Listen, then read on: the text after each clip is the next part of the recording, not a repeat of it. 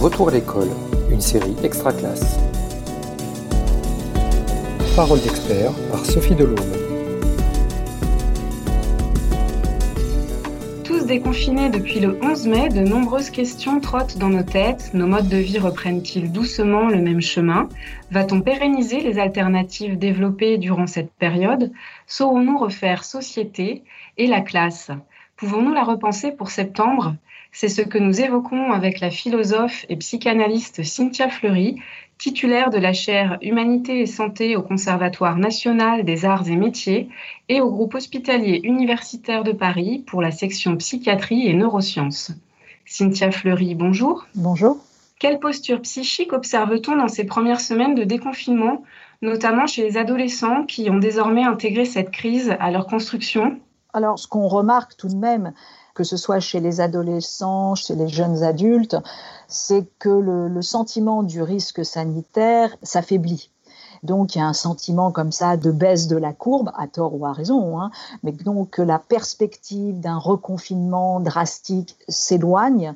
Et donc il y a voilà déjà euh, quelque chose qui est d'un, pas d'un soulagement, parce que, mais en tout cas d'une déprise par rapport à la dramatisation qu'on a connue dans les premières semaines du confinement. Ensuite, en revanche, il y a la question de euh, la vie, euh, la vie au sens de la normalité de la vie, la vie qu'on connaît, et notamment euh, la, enfin, la détresse, c'est trop fort, mais l'angoisse socio-économique. Et donc là, on rentre dans quelque chose qui est quel est le coût socio-économique du confinement et notamment chez les jeunes, puisque vous allez avoir à peu près 7000 euh, jeunes qui vont arriver sur le marché du travail en septembre et les portes ne vont pas s'ouvrir euh, aussi facilement euh, que, que cela. Et malgré tout, vous avez quantité de jeunes qui, même si tout de suite, là, à l'instant T, ne témoignent pas d'une énorme angoisse, il y a quelque chose d'une posture psychique qui est oui, qui est inquiète. Donc ça, c'est un premier point. Et puis le deuxième point, c'est de dire euh, si éventuellement le risque sanitaire reprenait, si la courbe reprenait, est-ce qu'il y aurait ou pas un refus ou une résistance à cette stratégie, à ce choix fait du euh, reconfinement ou pas? Et là, vous voyez également que les postures sont pas au même endroit chez les jeunes gens qu'elles n'ont été euh, au moment de la première prise de décision du confinement. Que peut-on dire des réticences de la population adulte en activité qui, pour une part, freinent à retrouver une sorte de normalité dans leur mode de vie? Bah, Si vous voulez, très clairement, le sentiment de danger n'est pas du tout le même. Donc vous avez des jeunes gens qui, en plus, euh, comme on connaît, je veux dire, la, la, question de la jeunesse, c'est aussi pas la question de la transgression, mais c'est la question où euh, la distanciation euh, sociale, précisément, n'a pas lieu d'être. Je veux dire, c'est un moment de liberté, de convivialité, d'affinité élective. En plus, c'est l'été. Donc, naturellement, vous avez des jeunes gens qui vont, qui vont être non seulement en demande, mais qui vont s'autoriser. Pourquoi? Parce qu'ils ne se sentent pas les plus en danger, ce qui est vrai, en plus. La létalité du Covid, elle est d'autant plus forte que vous avez de la comorbidité, que vous êtes âgé, etc. Et puis vous avez ceux qui sont plus âgés, et là, en revanche, bah oui, il y a euh, une volonté de, tout de même de trouver le, juste milieu pour respecter la distanciation sociale, pour ne pas se mettre en danger, et puis en même temps pour... Euh, voilà, pour tenter d'apprendre à, cohabiter avec le virus. Mais vraiment, la, séparation, elle se fait sur le sentiment de sa propre vulnérabilité, si vous voulez. Soit vous avez ce sentiment-là parce que vous avez des, des, maladies chroniques euh, et donc vous avez différentes comorbidités euh, qui sont présentes et qui vous fragilisent. Vous êtes diabétique, etc. Voilà. Soit au contraire, vous vous sentez plutôt euh, en bonne santé et vous ne comprenez pas Enfin, vous, le, vous le comprenez, mais d'une certaine manière, vous vous autorisez à transgresser les gestes barrières ou les questions de distanciation sociale. Notamment pour les raisons que nous venons d'évoquer avec vous, Cynthia Fleury, Jean-Michel Blanquer a récemment déclaré que septembre sera toujours en distanciel. Comment installer ce qui a été activé pendant cette période, notamment dans les nouvelles habitudes de travail? Là, pour le coup, c'est très clairement dans la transformation des, des usages que nous allons voir le plus de, de transformation pour le coup. Je me répète, mais voilà, autant euh, est-ce que nous sommes dans le monde de demain, etc., c'est-à-dire au niveau méta, paradigmatique, un nouvel univers de valeurs, etc., personne à l'instant T ne peut répondre. Autant dans la banalisation de certains usages téléprésentiels, c'est déjà le cas, et de toute façon, ça va continuer. Ça va continuer au moins le temps euh, d'avoir un vaccin.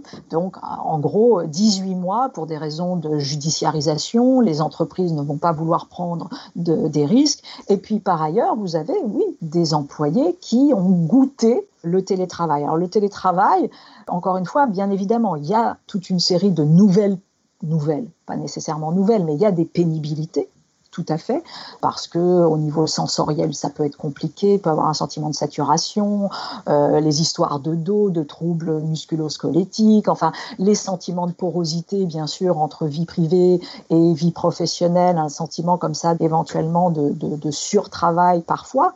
Le grand danger, c'est sans doute la chose la plus importante de la surveillance à distance. Là, il y a un danger liberticide immense.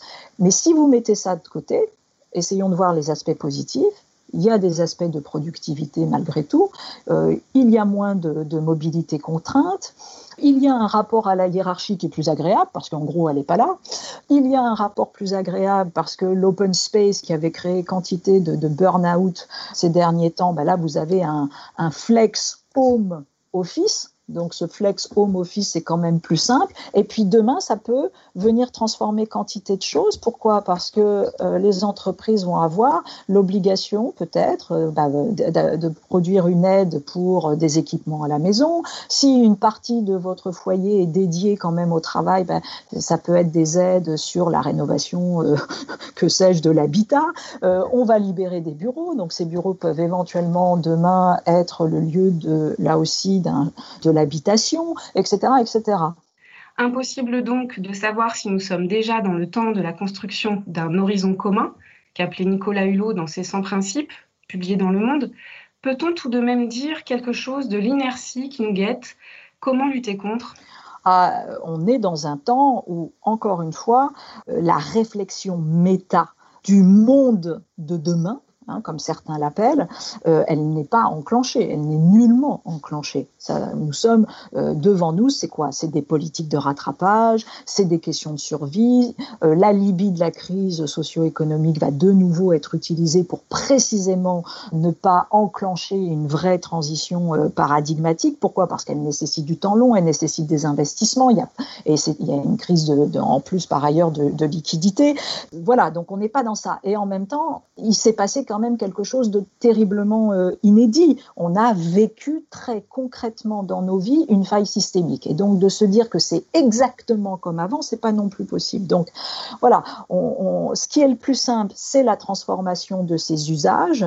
Et après, en revanche, est-ce qu'on va mettre en place une réflexion méta avec des vrais choix de transformation de l'industrie, de la localisation, de venir vérifier si on autonomise euh, des circuits d'approvisionnement concernant les biens euh, essentiels, non marchands, etc. Bah, voilà, ça, ça va être des choix qui nécessitent une politique beaucoup plus de long terme.